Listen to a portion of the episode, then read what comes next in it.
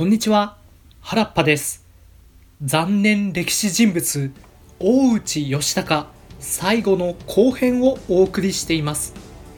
一時は京都になだれ込み天下に歯を唱える勢いを見せていた大内家。しかし合算戸田城で尼子家に大敗し可愛がっていた養子も亡くして以来義高はすっかり戦意喪失。その心の穴を埋めるように周防の国における芸術や学問の振興に莫大な財産を投入していきました。そんな大内家を必死で守る末高房をはじめとする武士たちは大いに憤慨しもっと国防を考えるよう主張。一方で文化活動を支持する家臣は末高房はどうも戦のことばかりでいかん。そもそもあやつが親方様を焚きつけなければ雨子に敗れることもなかったのじゃ。と武人たちを批判し家臣たちの溝は深まっていきました。さてそれからしばらくして大内家の内部では不穏な噂が流れ始めました。親方様一大事にござりまする。どうやら末高房が謀反を企てておりますぞ。親方様早々に手を打たねば大内家は乗っ取られてしまいますぞ。何を言うておる。あの高房がわしを撃つはずなかろう。さように人を疑ってはいかんぞ。しかし義高はそうした警告にまるで耳を貸しませんでした。末家というのはもともと応仁の乱以前から大内家に従ってきた中心中の中心当時の高房も命を懸けて最前線で戦ってきました。それが反乱を起こすなど信じられないというのも無理はありません。ところがその情報実は真実でした。末高房は大内家を誇らしく熱く思うがあまりこのまま衰退していくのを許すことができませんでした。そして弱小勢力ならいざ知らず天下を統一し戦乱を終わらせることさえ可能な力を持ちながら殻に閉じこもり名門としての誇りを忘れ文化活動にばかり振り切っている様子に我慢がなりませんでした。親方様は変わられてしもうた。ただでさえ危ういこの時期にもはや財政も傾きかけておる。どうかお許しくだされ。この高さ鬼になりまする。たとえ親方様を討ち反逆者になろうとも必ずや大内を強し天下一にしてみせまするぞ。末高房は義高を討ち大内家の血を引く別の人物を当主にする意思を固めました。そして反乱の軍勢を続々と自分の城に集結させます。こうしていよいよ謀反が起こりそうになると当然義高の家臣はさらに忠告します。親方様末が軍勢を集めておりまするぞ。我らも兵を集めなければなりませぬ。何を言うておる？確かに高さは熱くなりすぎるところもある。じゃがいつも大内のことを思うておるからこそそのようなわけがなかろう。どれほど警告されても完全に信じきっていました。その様子には末高房に反発していた家臣でさえ間もなく親方様は討たれ末が大内家を支配するは出場生き残るためには今のうちに味方についておくのが得策じゃ。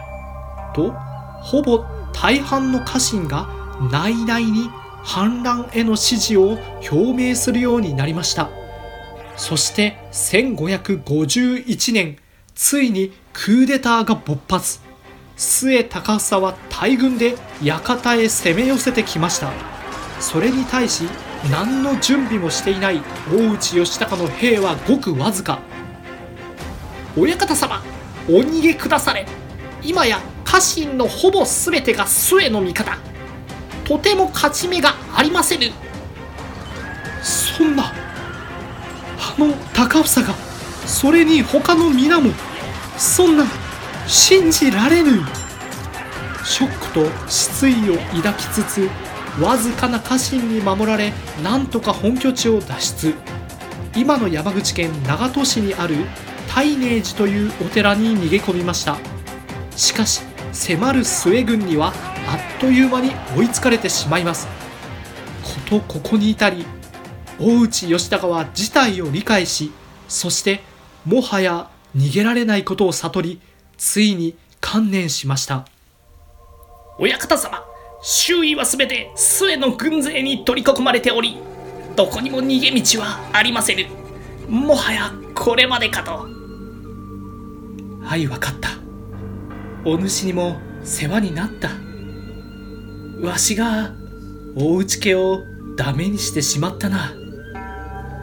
親方様。おあそこの茂みを見よもう季節は秋じゃというのに蛍が飛んでおるぞ。一匹だけ時期を間違えて飛んでおるのじゃ。こぼれボタルじゃ。どこに行こうともう仲間はどこにもおらぬというのにな。バカなやつじゃ。わしのようじゃ。親方様。大内義高は最後に時世の句を残して自害しました。打つ人も打たるる人ももろともに如老役如伝王さ如是観戦で勝つ人も敗れる人も一瞬の雷や梅雨のように儚く消えてゆく。どのような存在も定まることなく無情に変化し続けていく。最後に世の中の全てを悟ったような言葉を残し去年45歳でこの世を去りました。さてその後の末高房ですが義高の親戚である大内義長を新たな当主の座に迎えました。今までと決別するため末春方と名前も変え悲願の天下統一を目指します。良いか皆の者我らが目指すは京都のみじゃ。全ての豪族は早急に兵を集結させよう。しかしその方針転換はあまりに急すぎました。これまで大内家に従ってきた豪族毛利元就は反発し衝突しました。戦いとなり末軍は毛利をはるかに上回る軍事力でしたが毛利元就は戦国時代でも12を争うとてつもない策略家でした。まさかの裏をかかれ決戦で大敗。毛利の軍勢に取り囲まれ逃げ道を断たれました。大内義高を撃ってから4年後主君の時世の国あった通り今度は自身が儚く散る運命となってしまいました。末様申し上げます。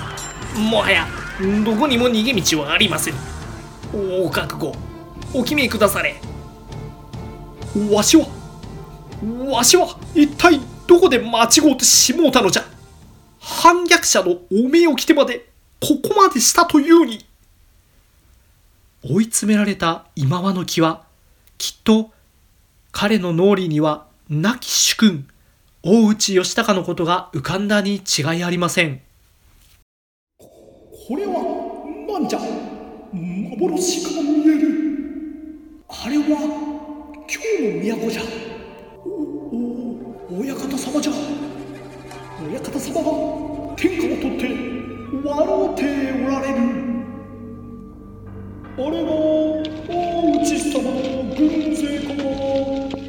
も立派なものじゃ随分戦乱が続いたがやっと平安が訪れそうじゃ。の高さついに我らは上洛したぞ。そなたの武勇のおかげじゃ。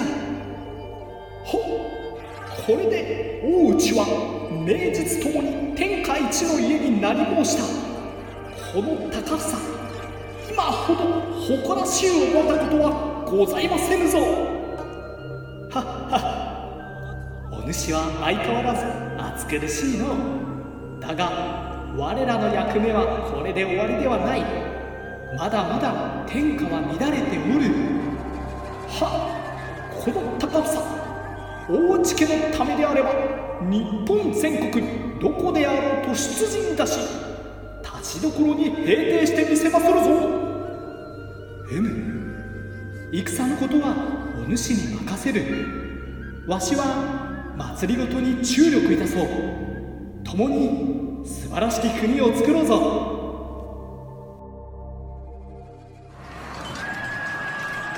親方様申し訳ございませぬ。それがしまた武士に生まれ変わりとござりまする今度こそ最後までお仕えし天下統一の夢をまた。去年35歳。ここに大内家は歴史から姿を消すこととなりました。その後の中国地方ですが毛利と尼子が激しく覇権を争いますが一枚上手であった毛利が最終的に勝利。とてつもない勢力の戦国大名へと成長していきました。さて最盛期には7カ国をも支配した名門ながらあっという間に滅びる原因を作ってしまった大内義高現在日本史においては愚かでダメな人物という評価をされてしまうことが多いです。しかし大きな視点で見れば大内の最盛期を作ったのもまた義高。政治的な能力はそれほど劣っていたようには思えません。ただ敵を騙し出し抜ける者こそ生き残れたのが戦国。そして窮地に陥ろうとたとえ大切な人が戦死しようとも心折れず野望を貫けた人物こそ天下人になれた時代です。今の価値観とは真逆。人を疑わず繊細な心の持ち主というのは素晴らしい人柄ではありますが戦国武将にはあまりに向いていませんでした。もし同じ大内家でもちょっと違う時代の当主であれば素晴らしい文化を築き反映させた人物と言われた可能性も高く。生まれた時代間違えちゃったんだよな。と語った先輩の言葉にはとても共感するものを覚えます。さて最後にあなたは山口県の伝統工芸品大内人形をご存知でしょうか？小さく丸っこいひな人形のような姿をしているのですがどれも穏やかで何とも癒される表情をしています。現在でもお祝い事や贈り物としても親しまれているのですが名前の通りかつての大内家が手掛けた文化から生まれた工芸品です。眺めているとちょっと切なくしかし華やかに栄えた周防の国や大内義高の優しい性格が忍ばれる気がしてきます。ここまで聞いてくださったあなたもぜひ機会やお時間があれば大内人形をインターネットで画像検索してみたりいつか山口市を訪れ本物の大内文化に触れていただけたら幸いです。さてこのチャンネルでは今後も心に響く様々な歴史を語っていきたいと思っています。また引き続きお聞きいただけたら幸いです。ここまでご視聴いただきありがとうございました。